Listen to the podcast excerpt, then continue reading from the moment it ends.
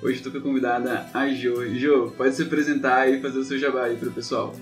E aí, galera, eu sou a Jo, Joana Darte. É, eu sou doutoranda em teatro. Daqui a alguns meses serei doutora em teatro. Estou muito feliz agora que consigo vislumbrar a luz do fim do túnel da minha tese. Fico feliz em anunciar de que dentro de poucos meses serei doutora em teatro. É, faço cosplay há 16 anos. Jogo RPG há mais tempo ainda, é, desde muito nova. E apesar do cosplay ter sido um hobby mais frequente, o qual eu entrei e eu me mantive dentro dele, assim, desde que eu entrei, o RPG eu entrei e saí. Eu entrei mais cedo, mas pelo fato de ter entrado mais nova, entrei e saí várias vezes.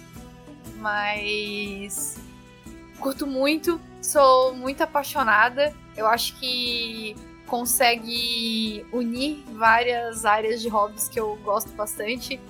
De tanto da minha profissão na parte de atriz, quanto da parte de figurinista, fazendo os cosplays dos personagens. Então, que é isso que tem para contribuir. Nossa, meu, é super a ver, na verdade, né? Os cosplays da RPG junto com o teatro, acho que tudo casa, tipo, perfeito, né? Tipo, deve ser o hobby mais divertido do mundo. Já é um assunto que você entende, centro de, de cabeça. Tem a sua lojinha, tem a Mitrio também, né? Que eu, eu vi que você estava começando, a gente acompanha no TikTok, a gente tem o TikTok com o David também, eu, eu sigo você por lá. E eu tenho. A Mitrio é um, minha loja de camisetas e de alguns artigos de RPG. Ainda é uma loja pequena, nós estamos aos poucos ampliando os nossos horizontes. Nós temos estampas personalizadas de RPG. E inclusive dá para fazer a ficha do seu personagem personalizado numa camiseta. Então, isso é interessante. É, então cola lá e dá uma conferida. Não, vou deixar todos os links aqui embaixo das redes da, da Jo, a lojinha dela, tudo certinho, gente.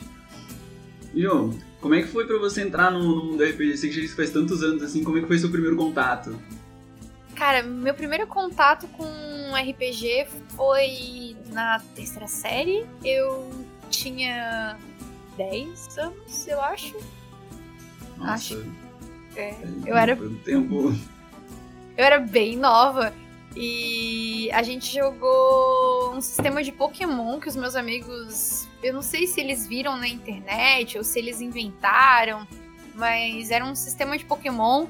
Tinha umas porcentagens bizarras, uns mapas desenhados no caderno, e aí tinha um eixo cartesiano, e aí cada lugar tinha uma porcentagem diferente. Cara, era muito difícil, assim. Tentava emular o jogo do Game Boy, mas de um jeito mais livre, assim, pra gente poder fazer as coisas que tinham a ver com desenho. Então tinha essa. essa... Nossa, complexo, eu acho, pro primeiro RPG deve complexo. Não durou muito. A gente jogou o quê? Foi a primeira mesa que eu joguei. Eu devo ter jogado uma mesa. Aí depois eu tive contato com 3DT. É... Mas ainda a gente jogava de maneira muito informal, assim. A gente fazia ficha em papel de caderno, é... inventava qualidades e defeitos na hora. A gente meio que usava a base do sistema, mas o resto era tudo mais. Bem livre, assim. Era mais um exercício criativo e imaginativo do que, assim, jogo mecânico propriamente dito, Sim. né? Até porque eu acho que isso é uma coisa relevante de eu falar que eu jogava com os meus amigos do colégio. No meu colégio, aula de teatro era curricular. Então, nós tínhamos dentro do currículo normal de artes, em vez da gente ter artes visuais, a gente tinha teatro. A gente fazia um. Tinha tantos anos de teatro e aí depois intercalava alguns de artes visuais. Tinha uma época que dava para escolher se ia fazer artes visuais ou teatro.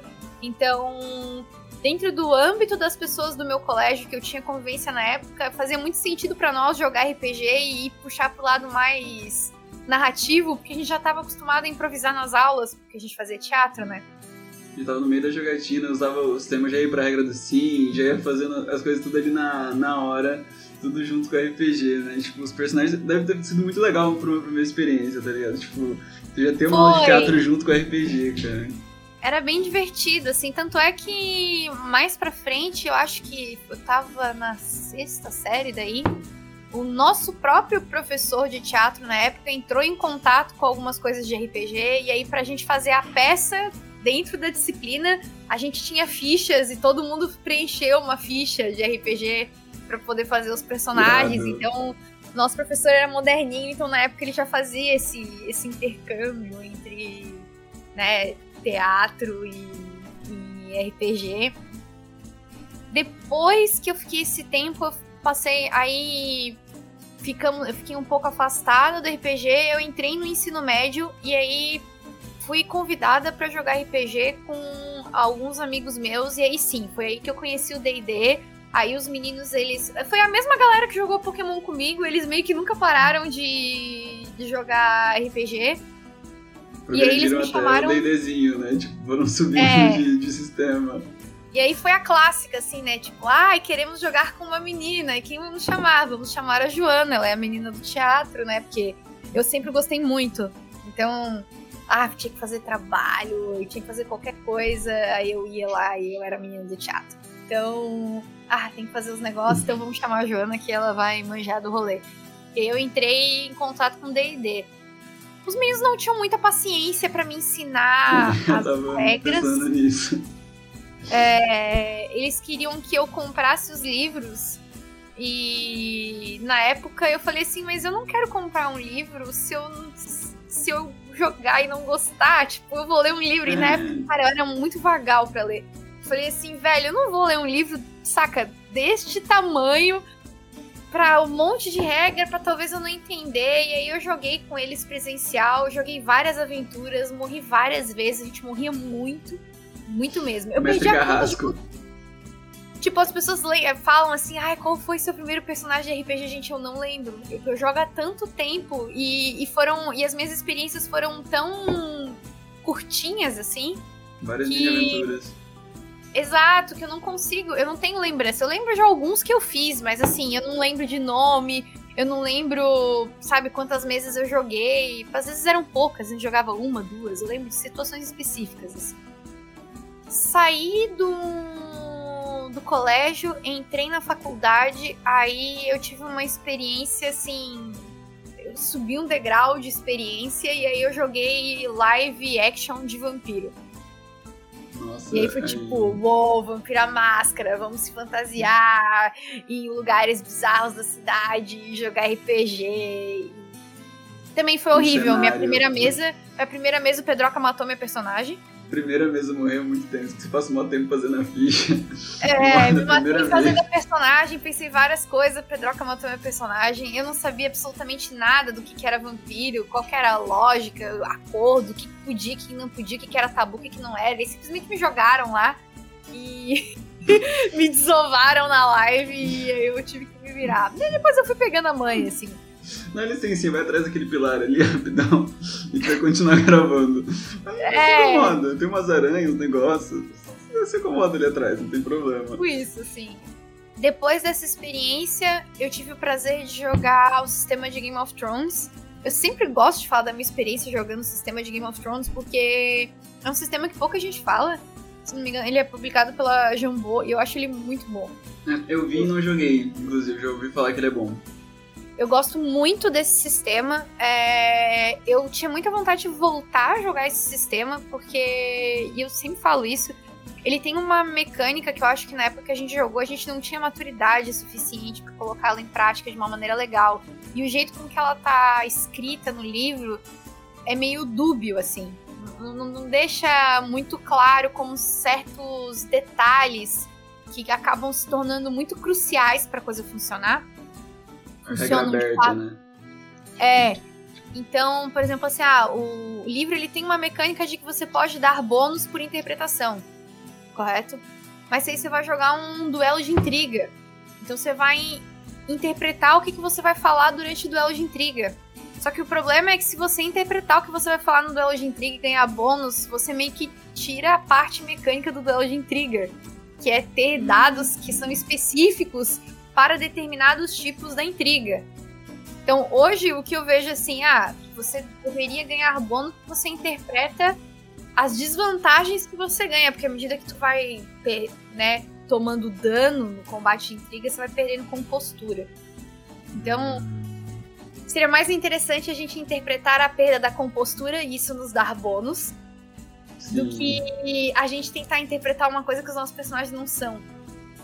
Personagem, tipo, saindo de si mesmo, tipo, pra, pra ganhar esse bônus enquanto ele toma dano. É, é meio... saca? É um jogo de é... se perder uma coisa para ganhar outra. Eu tava e... imaginando mais ele como um sistema de inspiração que tem no D&D mesmo, mas só que você faz o contrário, né? Você não faz uma cena muito épica pra ganhar um negócio, você tipo, meio que se fode um pouco pra ganhar um negócio. É, então, é, é meio... Tem essa coisa, assim, mas é, ela é meio, ela é meio dúbia, então acho que tinha que ser melhor explorado pela gente e também por jogadores mais, mais maduros na época. Depois disso ainda, eu ainda fiquei mais um tempo afastada, porque daí eu entrei no. Tava no final da faculdade, tinha muita coisa rolando e a gente parou de jogar. Quando eu entrei no mestrado, ou tava no meio do mestrado. Em algum o... momento do mestrado. Algum momento do meu mestrado. O Pedro me chamou pra jogar Mares de Sal e Sangue em live. Ali para mim foi um foi um momento de clique, assim. É, eu já falei disso em alguns lugares, resumindo brevemente aqui, o, o mais significativo foi porque, mesmo eu sendo atriz durante muito tempo, eu nunca joguei RPG como eu me comportava quando eu era atriz. Para mim sempre foram duas instâncias muito diferentes. E ali, pelo fato da gente ter público, eu falei assim: ah, ok, eu não vou jogar de Brits, eu vou jogar como uma atriz. Quando eu liguei esse, esse switch, o RPG se transformou para mim. E aí eu comecei a entender quais eram as coisas que eu mais gostava no RPG, o que, que me dava tesão em jogar RPG e tudo que eu podia ser como jogadora se eu trouxesse meu lado mais de atriz para jogar. Isso foi tipo transformador não porque eu me tornei uma jogadora melhor, né? Eu acho que eu me tornei uma jogadora melhor, mas, mas o ponto para mim não, não foi esse. Para mim é eu comecei a me divertir muito mais jogando. Porque eu comecei a buscar outras coisas. A dopamina era... É insana, né, cara? Quando você tá, tipo, uma vez que você tá aproveitando, você se empolga, a dopamina é, é tipo, ridículo. Você não, você não vê o tempo passando, você tá ali, tipo, duas, três, quatro horas na mesma sessão e você tá, tipo, vamos, vamos, vamos. E para mim foi um. Eu poder pegar a parte que eu mais gostava do teatro, encaixar ali dentro de uma mecânica de jogo muda a perspectiva totalmente né, do que você tá fazendo quando você tá realmente curtindo o que você tá fazendo. É, todo mundo acho que, que joga é, RPG tem, tem uma mesa em específico, assim, que fala, tipo assim, pô, essa mesa foi a, a que me pegou e, e, começou a me puxar mais para dentro de, do mundo RPG de novo. E com esse momento agora que a gente tá, tá vendo faz um tempo de, de pandemia, muita gente tinha largado RPG por causa de estar em casa começou a jogar de novo. Acho que o público tá crescendo de novo, então, tipo, é, é um lugar muito importante para espaço de fala. Muita gente nova aparecendo, muita stream nova aparecendo. Então, tipo, é um âmbito muito saudável para as pessoas mostrarem, tipo, como se interage com alguma coisa. Ou para você interagir com teatro, para outra pessoa vai interagir, tipo, sei lá, o cara que faz faculdade de, de arquitetura, ele vai, tipo, saber mais sobre estrutura, sobre cálculo, sobre várias coisas que, tipo, para ele vai fazer um jogo diferente. E, tipo, isso é muito legal. Pessoas diferentes, tipo, mandando ver no, no personagem mesmo.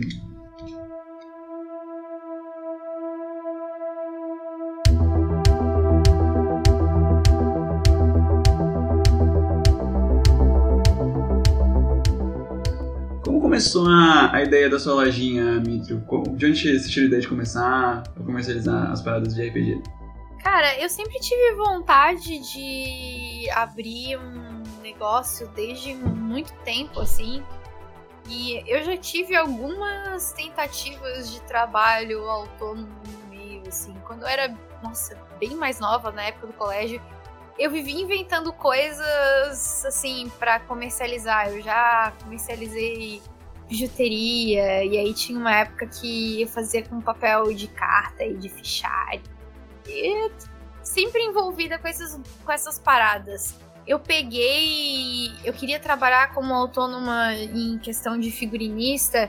Então teve uma época que eu peguei, eu fiz um monte de figurino, fiz roupa para escola de samba, fiz cosplay, mas essas coisas é muito difícil você trabalhar com essas coisas porque elas levam muito tempo. Elas exigem um conjunto de saberes muito amplo. Então você não consegue se especializar muito e isso faz com que o seu trabalho acabe ficando mais lento, assim. Então, Se eu contar o número de skills que eu sei fazer, eu sei costurar, eu sei instalar LED, eu sei moldar EVA, eu sei mexer com argila, é, eu sei customizar peruca, eu sei fazer maquiagem. Agora me diz assim, quantos deles que eu faço assim, porra, bem pra caralho, de um jeito ágil, aí é um pouco mais complicado. É, porque você aprender a fazer muita coisa, tipo, demanda você parar e estudar um negócio, ver, tipo, várias X formas de fazer. Aí você começa, tipo, ver material, custo-benefício dos materiais, porque fazer coisa pra caralho é caro. É, tipo, coisa manual é, é caro. Esses dias eu fui fazer uns dadinhos de RPG que eu tava com vontade de fazer também. Dois dias eu precisava bagunça em uma quarta gigantesca e os dois saíram certos, sabe? Tipo, o que isso todo zoado. É, porque daí tem uma coisa que você tem que, né, repetir várias vezes até que o até que a coisa saia de uma maneira assim bacana é um, um trabalho que não tem fórmula, então é muito tentativa e erro, leva muito tempo. E aí e sempre vai aparecendo esse tipo de trabalho, uma coisa que tu bate o olho e fala, ah, eu sei fazer. E aí tu chega na hora e na real não é bem. Não vai, aí, né? Aí tu quebra a cabeça, não sabe muito bem como resolver, leva um pouco de trabalho, então cobrar também para esse tipo de trabalho exige um, um, tipo diferente de maneira de monetizar esse trabalho. A gente não está acostumado a valorizar certas produções artesanais porque a nossa base preço está em cima de trabalhos industriais. Produzem as coisas numa velocidade que ela não é compatível com a velocidade do trabalho artesanal mesmo assim. E aí o, o, trabalho acaba realmente se tornando muito caro. E aí a gente chega num outro ponto, né? Tanto caro no sentido de que as pessoas elas não querem pagar tanto por uma fantasia ou por um artigo, ou por um figurino, ou seja lá o que for. Quando até tem gente que realmente não tem dinheiro para pagar, porque é um trabalho muito caro. Acho que isso Pensa é um negócio a nível nacional mesmo. Aqui no Brasil a gente, tipo, não tem costume de, de consumir de pequenos produtores, gente que faz coisa autônoma. Isso vale, tipo, para todo tipo de, de produção artesanal, acho. Tipo, eu, por exemplo, sou ilustrador. Então, tipo, precificar o seu trabalho é um negócio que aqui é muito difícil, cara. Tipo, o pessoal consome pouco, eles não têm, tipo, não são influenciados a, a consumir esse tipo de coisa. Muita gente não vê isso como trabalho, inclusive. Exato. Então... E daí tem um lance, né? É, existe uma mítica em cima de quem trabalha com, com arte que é que é coisa de malandro. Então tu tá se divertindo, então não é um trabalho.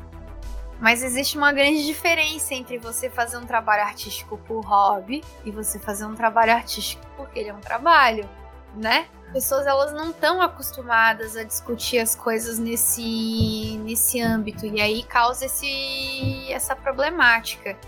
Então, em meio de tudo isso, é, o meu sócio veio, que é um colega meu, um amigo, e ele tinha comprado uma máquina de camisetas porque ele já queria abrir um outro negócio. E aí ele me sugeriu da gente abrir a Mitrio.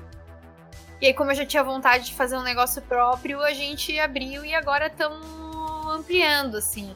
Eu, a, apesar de eu ser a cara da loja e, e tocar as redes sociais e fazer a divulgação entre a galera, é, a parte bruta do serviço ali da loja, quem faz é o, é o meu sócio. As primeiras estampas eu até fiz algumas, mas agora a gente tem um ilustrador que trabalha pra gente, que faz as ilustrações, e meu sócio aqui que cuida disso e administra essa parte. Então, qualquer negócio acho que depende muito de equipe. Igual você estava falando sobre fazer os figurinos e tal, tem que ter muitos tipos de conhecimento. Às vezes fazendo em duas pessoas, em três pessoas, algumas coisas agilizam, né? A gente ultimamente tem precisado muito compartilhar esse tipo de, de conhecimento, passar para frente. Tem muito pouco curso que é bom e acessível para fazer esse tipo de coisa. Então, sério, abrir qualquer tipo de negócio sozinho aqui hoje em dia está sendo é... financeiro. Ainda mais porque, assim, não é a única coisa que eu faço. Então, acaba ficando meio pesado mesmo, assim, dividir. Eu ainda estou bem dividida nas minhas tarefas. Tudo isso faz parte é, de um esforço para poder viver e procurar uma forma de viver como criadora de conteúdo. Terminar a loja, fazer o. É doutorado? É. é né? Eu acabo confundindo às vezes. Terminar tudo e tocar pra carreira, continuar progredir nas redes sociais, fazer conteúdo todo dia. Eu vejo que você posta bastante no TikTok, tipo, tem toda a mecânica de você bolar o que você vai fazer no vídeo, gravar, editar, postar ele. Às vezes o vídeo flopa, tá ligado? E... Nossa, vídeo flopar é bem triste. Mas aí a, a, gente tem um outro ponto engraçado, né? Eu sempre gosto de, de levantar esse ponto. Muitas pessoas acham que gente que produz conteúdo pra internet gosta só de aparecer, quer que as coisas bombem porque elas querem sucesso. Mas assim, ver como o seu conteúdo interage com as outras pessoas, levando em consideração que você é um artista, e uma arte é uma relação entre o artista, a coisa que ele faz e as outras pessoas, que ele usa a coisa que ele faz como maneira de se comunicar com as outras pessoas. Se a coisa não chega nas pessoas, ou se as pessoas não interagem com a coisa, ele é um artista frustrado, porque o objetivo dele falhou. Então Sim. as pessoas acham que é tudo bem que existem pessoas que fazem arte, que elas querem esse diálogo, que elas querem biscoito. Mas querer biscoito não é a única parte de você ser artista. Porque para você saber que você tá sendo um bom artista, você precisa que a sua coisa interaja com as pessoas. Então, às vezes, não tem necessariamente entre as pessoas dizerem como você é foda, mas como o seu trabalho é interessante.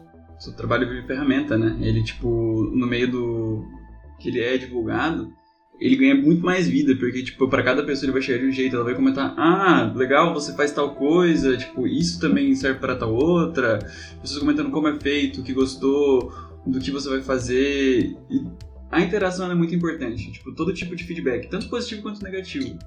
É porque no fim é isso, né? A gente faz as coisas para ver como elas reverberam no mundo. E aí as pessoas acham que o feedback é, sabe, a pessoa tem que dizer se ela gostou você gostou ou não gostou, justifique sua resposta, sabe? Não, não é assim. Às vezes o que a gente só quer é um, é um comentário, sabe?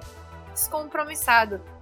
Eu já recebi feedbacks de todos os tipos, assim, desde pessoas me dizendo como que eu tinha que jogar ou como que eu tinha que não jogar, é, a pessoas me agradecendo pelo meu trabalho, por ter apontado perspectivas de jogo diferente, quanto pessoas que me agradeceram por questões mais pessoais, por um certo tipo de consolo que o meu trabalho tenha chegado nelas, e até mesmo, sabe, pessoas que simplesmente vão nos vídeos do TikTok e interagem comigo fingindo que são outros personagens, sabe, respondendo à situação do vídeo que eu postei. E é isso. E todos eles são interações, todos eles são interações válidas de jeitos diferentes, formas diferentes de você demonstrar é, apoio, sabe, pra pessoa que produz o conteúdo. Que eu acho que às vezes a gente. Eu comecei a interagir muito mais com os outros artistas depois que eu comecei a criar conteúdo. Eu tinha. É, eu, eu percebi assim, poxa, se eu gosto do conteúdo dessa pessoa, eu não tenho por que não falar. E às vezes a gente tem esse bloqueio, né? Ai, a pessoa vai ser arrogante, eu não vou falar porque a pessoa vai cagar porque eu vou dizer. Mas às vezes, tudo bem, tem gente que é babaca mesmo, tá? Tem. Tem gente que é babaca mesmo. Tipo, teve uma vez que eu fiz um. Eu fiz um cosplay baseado numa fanfic de uma menina, eu mandei todas as fotos e, sabe, a menina era americana. E eu escrevi um texto falando, pô, eu e minha amiga fizemos esse cosplay baseado na tua fanfic, não sei o que, blá blá blá. Ela deu tipo assim, nossa, que legal, joinha. E eu fiquei muito frustrada, porque eu pensei assim, nossa, eu vou fazer um dia dessa menina. E ela cagou e andou pro bagulho que eu mandei pra ela, assim. Óbvio. Faz com todo carinho, né, cara? Tipo, você se prepara tudo pra, pra mandar pra pessoa. É, é um trabalho, tipo, gigantesco. Você, você, imagina, tipo, se eu ganhasse algo assim de alguém, eu ia ficar muito feliz. Você manda a pessoa meio que. É. Claro que eu não sei como é que tava o dia daquela pessoa, o que, que ela passou. Às vezes a pessoa só, sabe, não tava num bom dia e me respondeu de qualquer jeito que ela não tava num bom dia. Acontece também. Eu não deixei de consumir as coisas daquela artista por causa disso, mas assim, a minha vontade de comentar nas coisas dela diminuiu bastante. Mesmo assim, eu faço porque era uma artista que eu acompanhava durante muito tempo. Eu li muito tempo as fanfics dela, então eram, eram coisas que para mim eram valiosas. E aí hoje eu sempre penso nisso, assim, como é importante a gente demonstrar apoio pros trabalhos que a gente gosta. É, muitas vezes a gente tem que, tipo, por mal ou por bem, aprender a diferenciar o artista da arte dele, às vezes, né? Na hora de consumir. Às vezes a gente não gosta tanto da, da pessoa e a gente tem que tomar cuidado com a bandeira que a gente levanta quando a gente apoia alguém também, óbvio. Mas, é assim... difícil, né? Separar. É porque, assim, separar a arte do artista, eu acho que é uma questão é uma questão delicada e importante. E ela levanta vários pontos em questão de produção artística, né? O primeiro deles é não dá para você ler uma obra levando em consideração quem é o artista. Porque quem ele é não é necessariamente o que a obra dele faz no mundo. Mas tanto pro lado bom, do tipo, às vezes uma pessoa bosta pode fazer um trabalho legal, quanto pro lado oposto, às vezes uma pessoa legal pode fazer um trabalho bosta, entendeu? E E é isso. Mas aí a gente entra num outro ponto também, que de certa forma, por mais que a obra não seja, não entre no escopo de tudo que o que o artista é, que o autor é, é, foi o autor que concebeu aqueles pedaços. Então ele tem sim responsabilidade pelas coisas que ele cria. Então, de certa sim. forma, realmente você não consegue separar o artista da obra em termos políticos, né? Então, Sim. ah, uma coisa assim, o artista ser grosso, ou ser, não ser muito carismático com o público, é. né? Agora, isso é, é, uma esfera muito particular, assim. E a, a, outra esfera é, sabe, quais são as opiniões desse autor, o que esse autor pensa a respeito do mundo. E isso não. Isso infelizmente não dá para dissociar. Ele já tá gente... apresentando a opinião dele na obra, né? Então, tipo assim, ele tá querendo não colocando ele na, na obra. Inclusive, o que mais tem na, na loja da Mitre de, de artigo além da, das camisas? Cara, a gente tá com um dado. É, a gente ainda tem uns outros artigos pequenos, mas agora basicamente é dado. Em breve a gente vai entrar com outros produtos. Eu não posso falar ainda quais são, porque a gente spoiler. tá se organizando ainda. É, e eu não sei qual é a extensão de todos os produtos que vão, vão entrar. Mas a tendência é a gente ter cada vez mais acessórios além das camisetas e outros tipos de roupa também. Isso, é, isso é interessante pra caramba, tipo, abrir um negócio próprio pro nicho de, de RPG, que é um, é um, público que, mesmo que seja tipo, nichado aqui no Brasil, ele é muito fiel, né? Assim, quem, quem consome RPG é porque, tipo, gosta mesmo do, do negócio, então quem consome, consome forte. Ah, e a gente tá num período de, de expansão do hobby, eu acho que tem muitos projetos bacanas que estão criando e expandindo o público pra esse lado. Então, tem esse público consolidado, mas a gente também tem a esperança de trabalhar com gente que, sabe,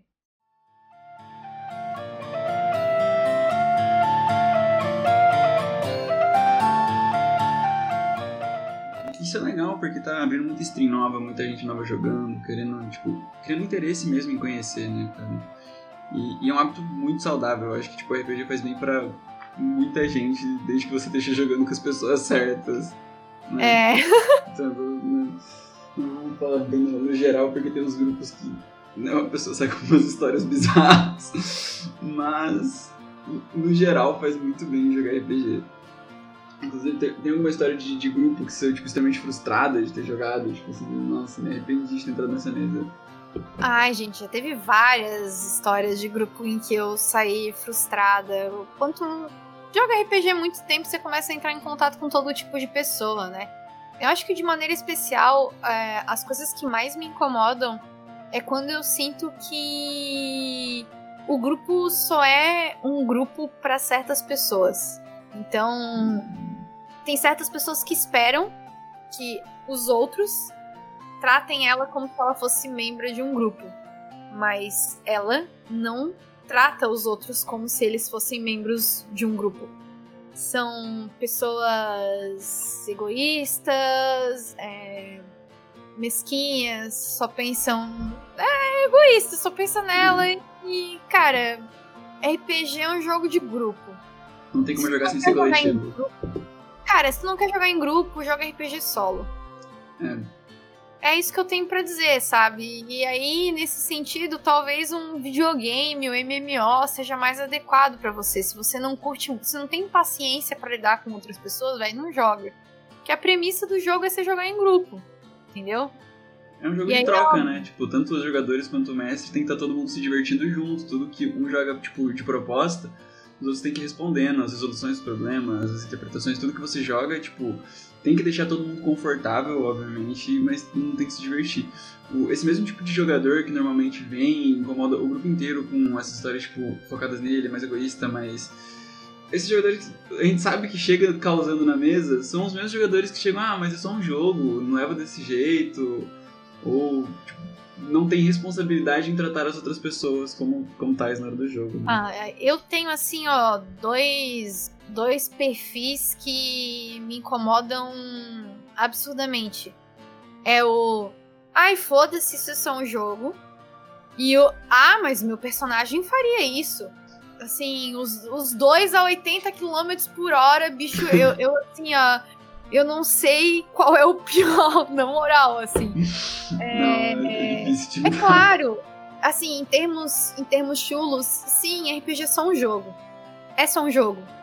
Mas você precisa respeitar algumas coisas. As pessoas diz, usam a, a justificativa de, ah, é só um jogo, para elas poderem ser desrespeitosas não respeitar o acordo, porque elas acham que respeitar acordos é levar as coisas a sério demais. Quando na verdade respeitar os acordos é só uma coisa de convivência social, uma é coisa básico. que faz a, a convivência parecer adequada. Então, isso pode ser de níveis assim múltiplos, desde, cara, você não vai forçar um jogador a fazer uma coisa com o personagem dele que ele não queira até o ponto, sabe, mais básico de, velho, às vezes a gente não quer ficar fazendo piada a cada cinco segundos de mesa. Tem gente que gosta, mas tem gente que não gosta. E aí? Você vai dizer quem, quem é que tá errado, quem tá certo? Não tem, é uma questão de acordo. Cara, se o teu grupo é zoeiro e vocês gostam de fazer coisas zoeira, sabe?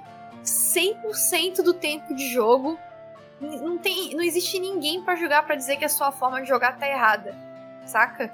Sim. Mas assim, tem pessoas que não curtem isso.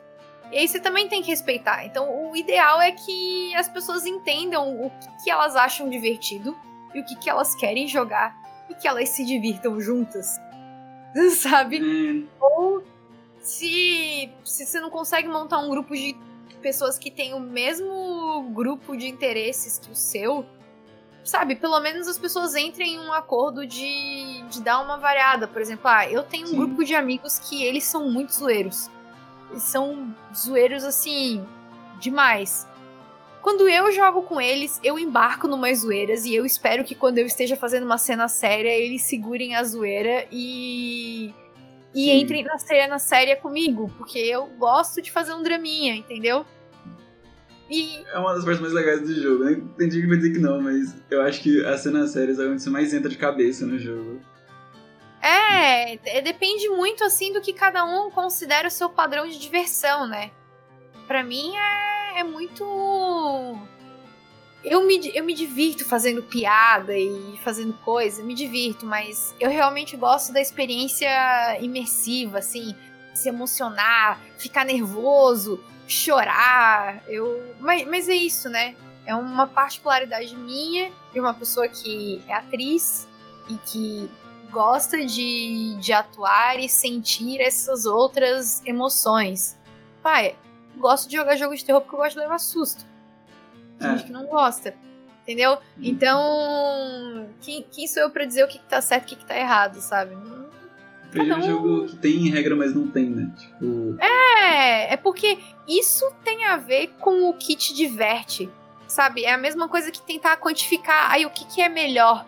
É um filme de terror, de drama ou de comédia? Gêneros, né? Não tem melhor. Sabe?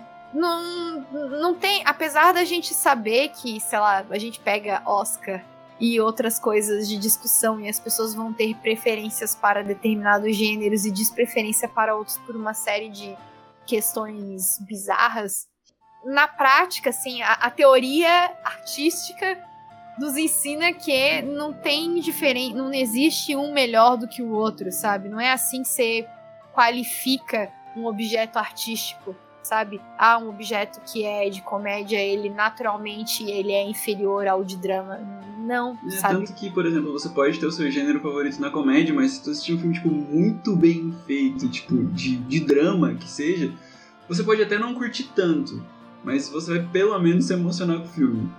Tipo, é, um negócio que, se você sabe apreciar a obra, tipo, toda obra bem feita é uma boa obra. Se você não. É. Você, tipo, tira sua cabeça do, do gênero, você tipo, se desprende.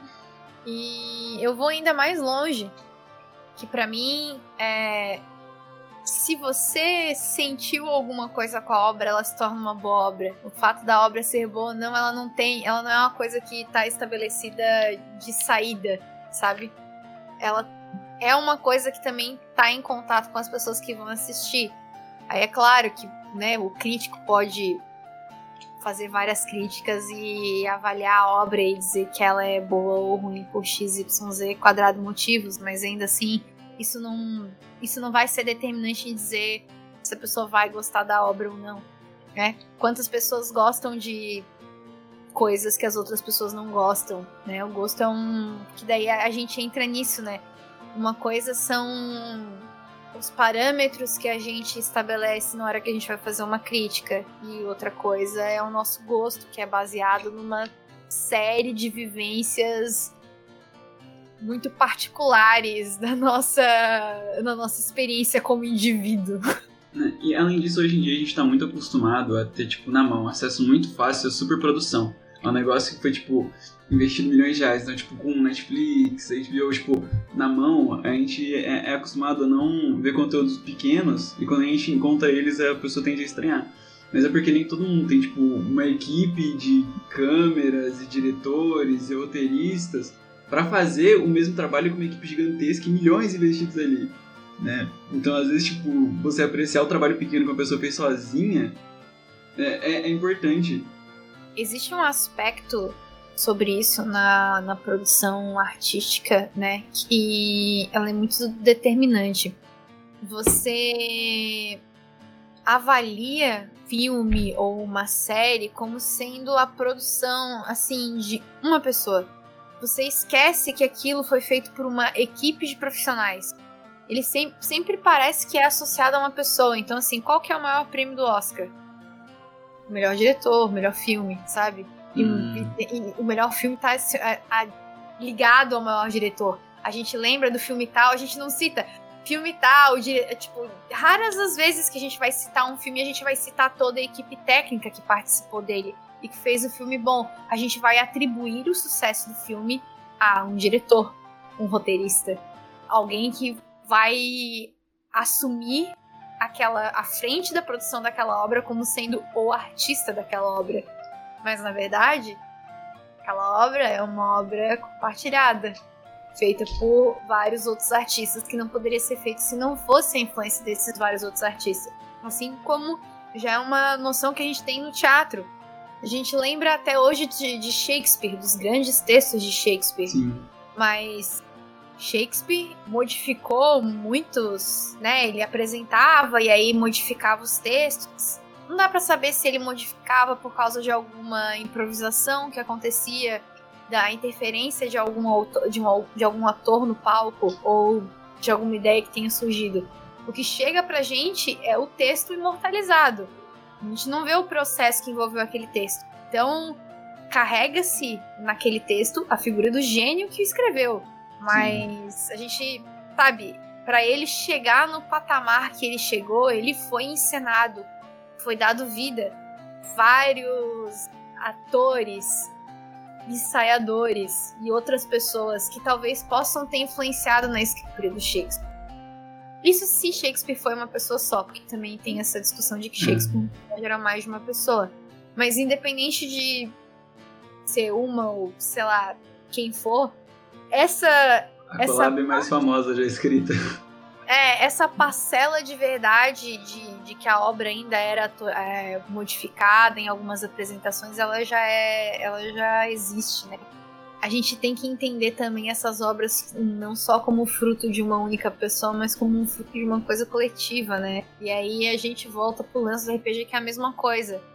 A história é feita pelo mestre, conduzida por ele mas um mesmo mestre mestrando para um grupo de pessoas completamente diferentes vai ter histórias completamente diferentes. E não só porque os personagens são diferentes, porque as pessoas são diferentes.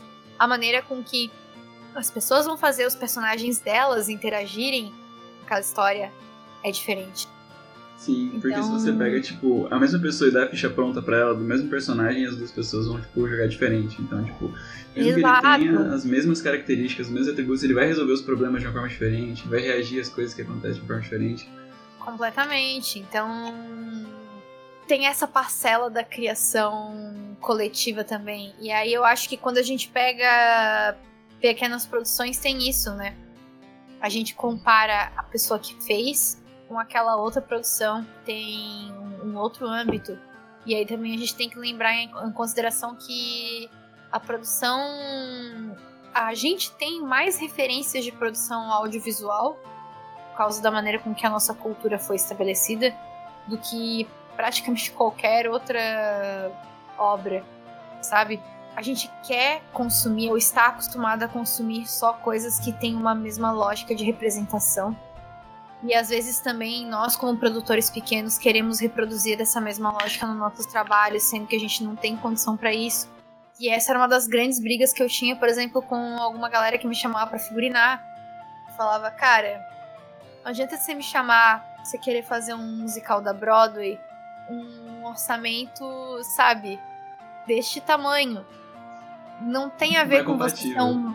É, não tem a ver com você ser um mau diretor, com seus atores serem atores ruins. É, tem várias coisas envolvidas. Os caras ensaiam o dia inteiro na Broadway. Os atores são pagos para ensaiar o dia inteiro na Broadway. Nós não somos pagos para ensaiar o dia inteiro. Nós não somos pagos para ensaiar a gente ensaia meses de graça. Depois do expediente, depois de trabalhar oito horas, vários atores ainda ensaiam a noite inteira peças para chegar na temporada e terem oportunidade de ganhar algum dinheiro fazendo aquilo. Além disso, os nossos teatros não comportam o mesmo tipo de cenário. Nós não temos como carregar o mesmo tipo de cenário, sim, o mesmo tipo de orçamento, porque fazer o transporte desses cenários é muito caro então lá eles, eles podem fazer uma temporada no mesmo teatro, instalar uma porra de um cenário gigante que não mexe ali no teatro e ficar um ano apresentando a peça e todo dia vai ter público. Se a gente ficar uma temporada, uma temporada nossa que é muito menos. Sim. A peça é obrigada a viajar, e aí quando a peça é obrigada a viajar, você tem que colocar toda a cenografia dentro de um caminhão e levar para lugares, e levar os cenotécnicos para montar. E essa equipe de cenotécnico às vezes muda de lugar para lugar. Às vezes os caras não sabem como montar. Então, na hora que tu vai fazer uma peça, tu já tem que pensar no cenário de um jeito que o cenário possa ser desmontável e montável sem a ajuda de alguém especializado. E muitas coisas que são feitas na Broadway precisa de um, cara, um, um marceneiro foda que vai lá parafusar aquela bodega pra impedir que o cara, sabe, não caia. Então, não são todos os teatros que tem o pé direito. Aí a gente começa a entrar em várias coisas porque eu não entrei Nossa. no figurino. E isso vira um ciclo, né? A gente voltando a falar sobre ter que fazer várias coisas e as gambiarras e também a precificar as coisas e consumir, tipo, coisas feitas por, por pessoas que não são grandes produções. E, tipo, a gente vai pegando a arte como ela é produzida, a gente sempre vai acabar caindo nisso de volta. E como é, é, é difícil produzir pra alguém que não consome, cara. A gente não está acostumado a falar sobre arte e a, o, a discussão que tem sobre arte ela é uma coisa assim muito romântica e muito afastada dos fatores sociais e econômicos que é produzir um objeto artístico mesmo, porque cara é um trabalho, sabe? Você fica madrugadas lá produzindo e aí o maior ponto para mim dessa questão de, de produção é que os pequenos produtores, em algum momento, quando você vai produzir, você tem que tomar duas decisões, né? Você tem que pensar se você quer ser seguir o flow, e aí você vai ter que correr atrás para dar um jeito de seguir o flow, ou se você vai se arrumar com o que você tem. São dois caminhos.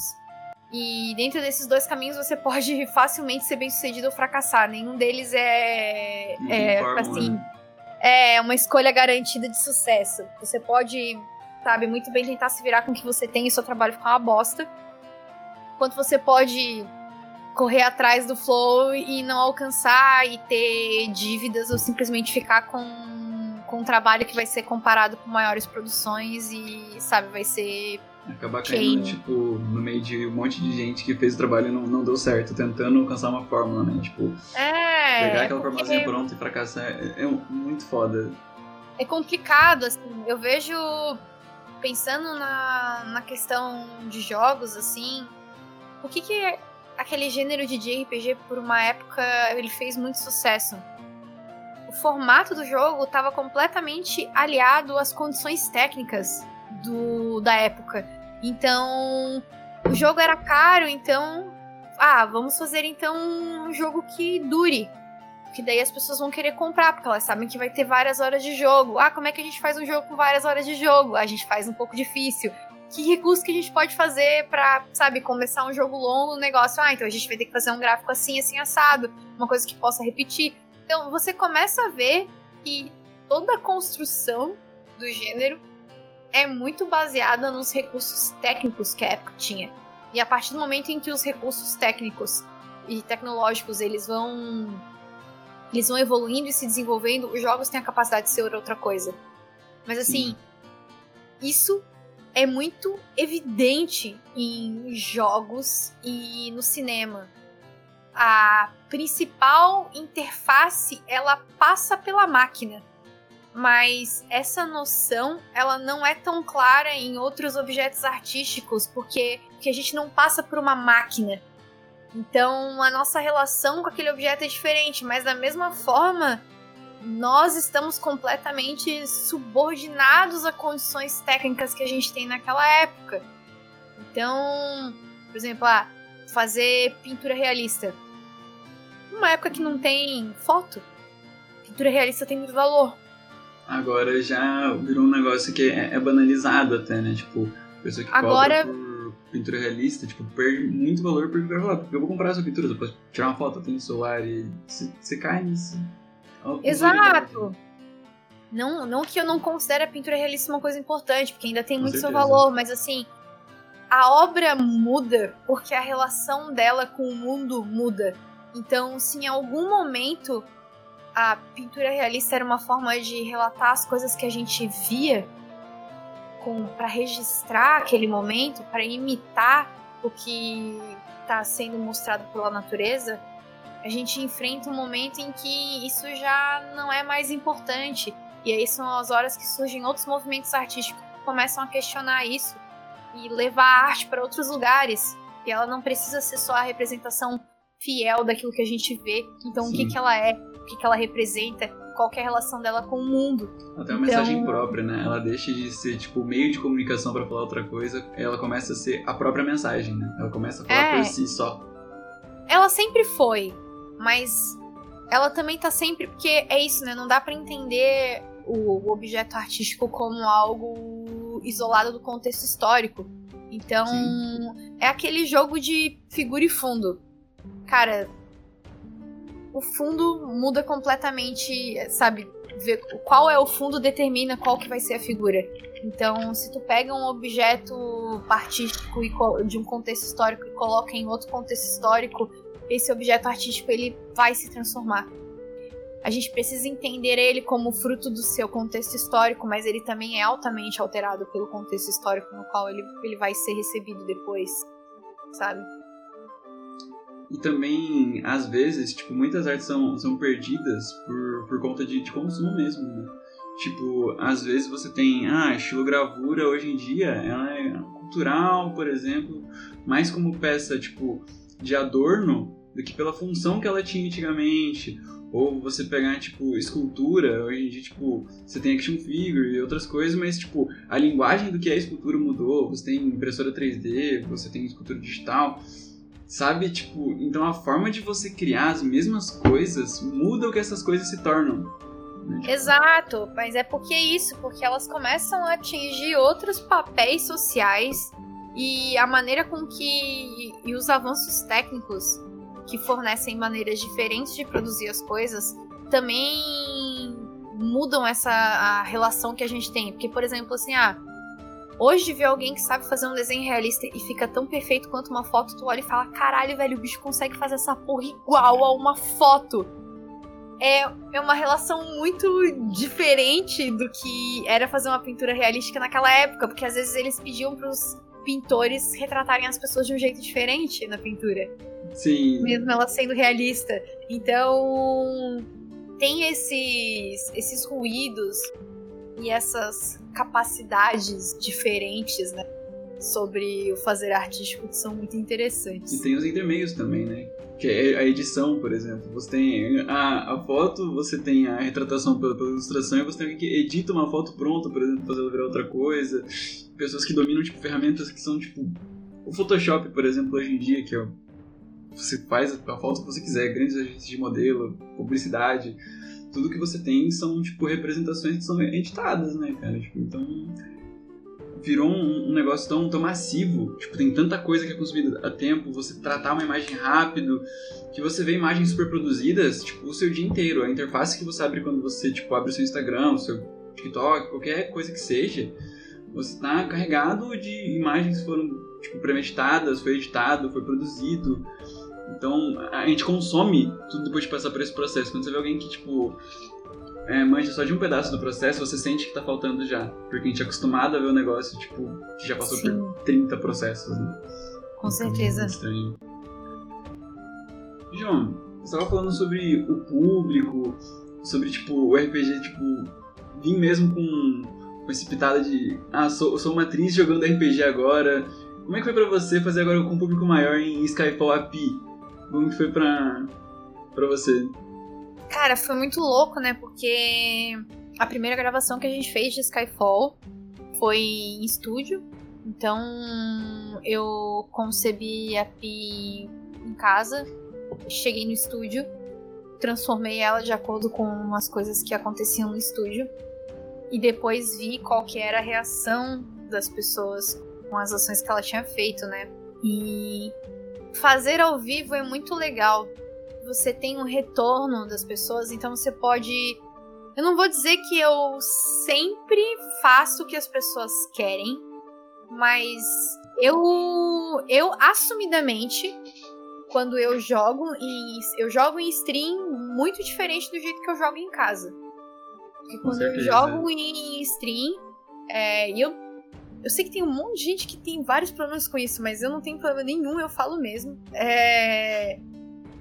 Eu me coloco ali numa posição de que eu sou atriz e que eu estou ali para entreter as pessoas. E eu estou ali para, sabe, fazer alguma coisa. Eu estou como artista, eu não estou como eu jogando em casa.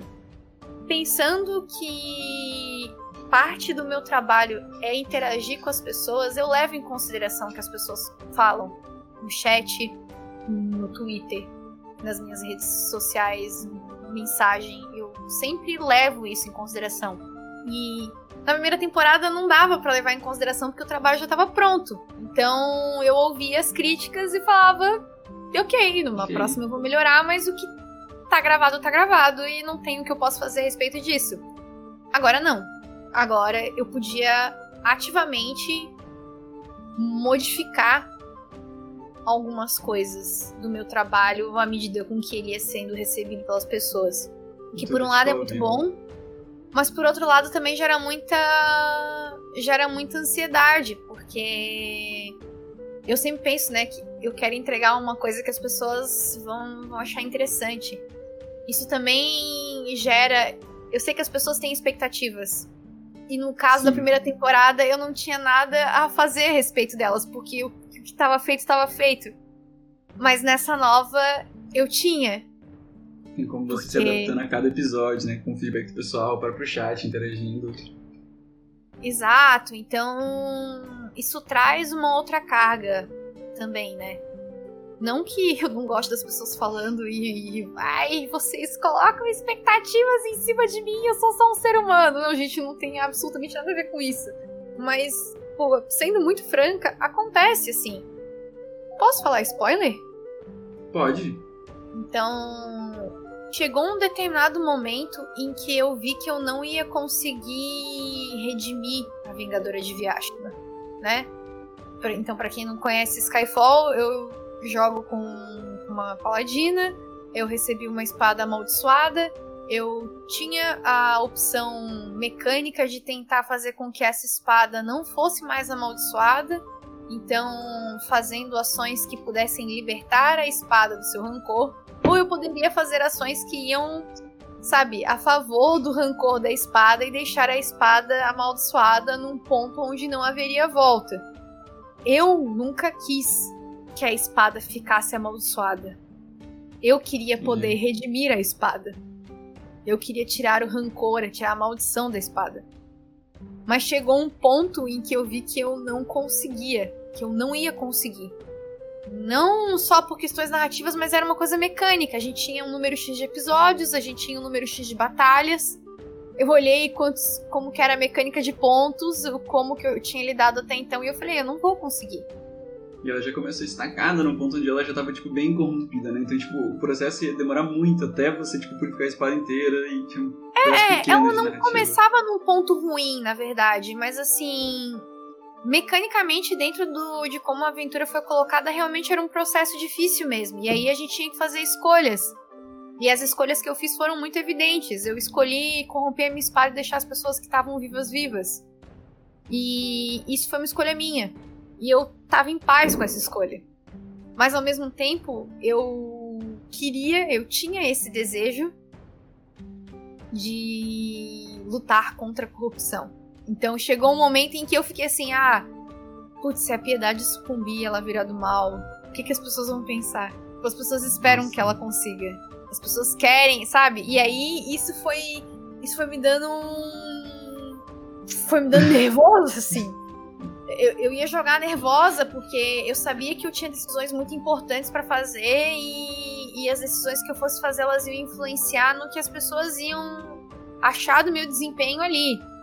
Então. Então isso é louco. É uma dramatização, é, é um nervosismo, mas é um nervosismo gostoso.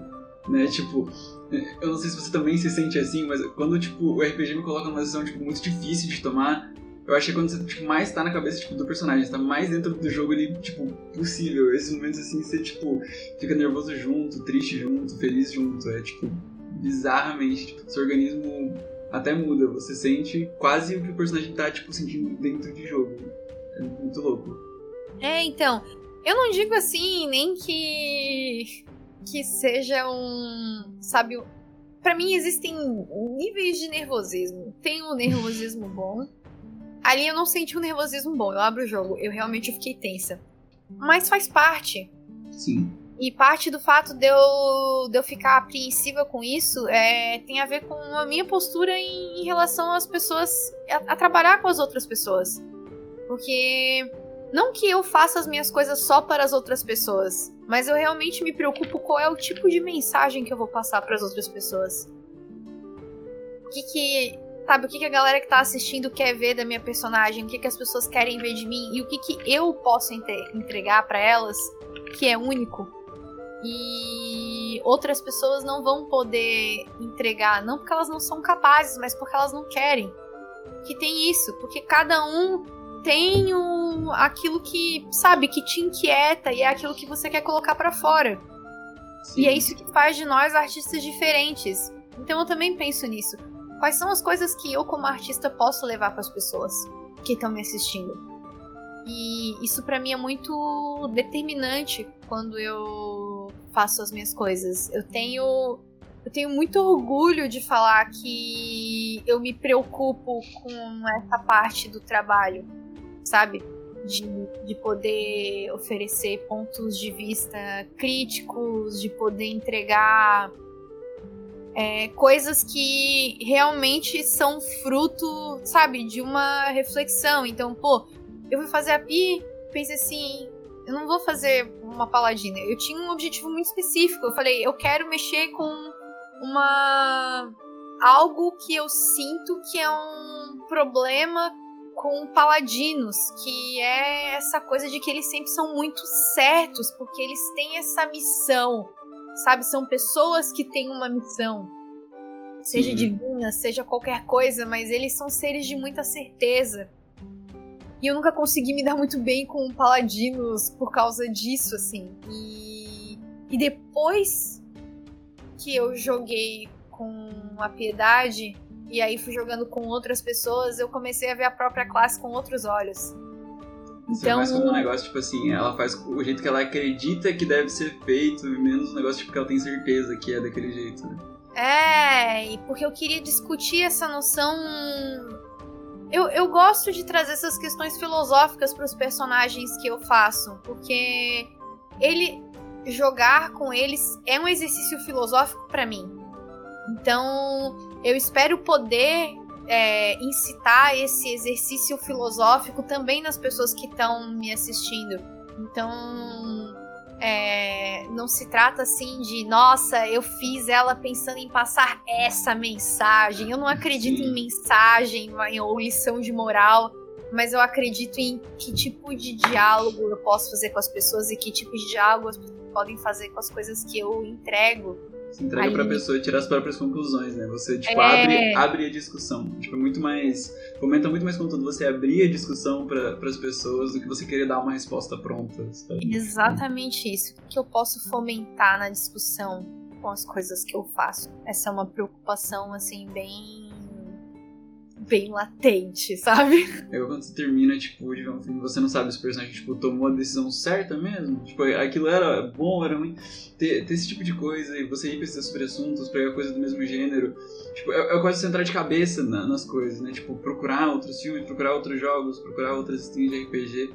Tipo, é muito gostoso tudo isso, cara. Você, tipo, é, eu gosto da coisa que passa, que te faz pensar porque não é a necessidade que eu tenho de fazer o meu personagem acertar sempre, mas de eu saber se as minhas escolhas como jogadora proporcionaram algo que cria uma inquietação.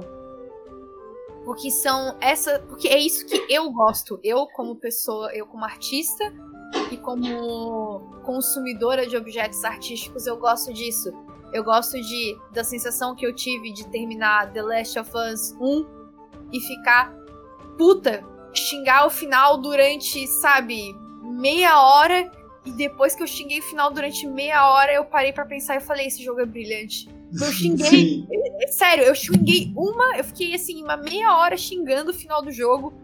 E aí depois eu parei, refleti, olhei para dentro do meu coração e falei, cara, isso é Tipo, depois de meia hora xingando, você percebe tipo, que o jogo chegou no que ele queria chegar. Tipo, ele tinha atingido é, Não, eu falei assim, cara, eu, eu estou xingando e eu estou adorando eu estar xingando. Uhum. Saca? Porque é um sentimento assim que. que não. Que, que ele não vai embora. É uma coisa que sempre fica lá. E eu acho que são esses momentos em várias obras, assim, que que eu tenho guardado, que são coisas que eu, quando crio, as coisas que eu crio, eu tento passar, né? Óbvio que é muito difícil você passar o mesmo. o mesmo efeito, até porque ali é escrito, né? Ele tem toda uma série de condições até você chegar naquele ponto em específico. Mas Reproduzir os essa... sentimentos que você sente durante o, alguma coisa é muito difícil. É, assim, o, o, o sentimento, as coisas que surgem, que depois de um tempo você esquece de quem eram os personagens, de qual que era a narrativa, e tudo isso você esquece e você só lembra, sabe, da tua experiência com a obra. E, e, a experiência é, que fica, ela é muito, sabe, ela é um recorte muito pequeno da realidade. Então, mas é isso que perdura. A vivência que as pessoas têm com o meu trabalho de se transformar em algum momento em uma experiência que elas tiveram com o meu trabalho, sabe? Que tem essa tem essa diferença entre vivência e experiência. Então, a experiência ela nunca se dá na hora, né? Ela sempre é uma coisa que. Ela demora pra caramba. Ela, ela, ela só vai, sabe, demora um tempo até aquilo. Tu ver como que aquilo vai cristalizar numa pessoa. E isso eu acho, sabe, muito legal. Eu lembro, assim, de ver filmes que eu não lembro de absolutamente. Eu lembro de pouquíssima coisa do filme. Mas eu ainda lembro do que eu senti quando eu vi. Sabe? Sabe e... do que você gostou, tipo, a experiência, você lembra sentimentos que você teve durante o filme, mas você não sabe nem a cena em específico. É, é um negócio meio louco mexer com memória, né? Tipo, tipo você aprende coisas com a sua memória que ficam, tipo, você continua levando pra sua vida as coisas que você aprendeu, mas não, você não necessariamente lembra como. Né? Tipo, É. você tem recortes moldados no que você acha certo, errado, e você, tipo, interage com as coisas, tipo, expelindo isso de volta. Só que a, a origem disso fica meio, tipo, em aberto, né? Meio, meio louco isso.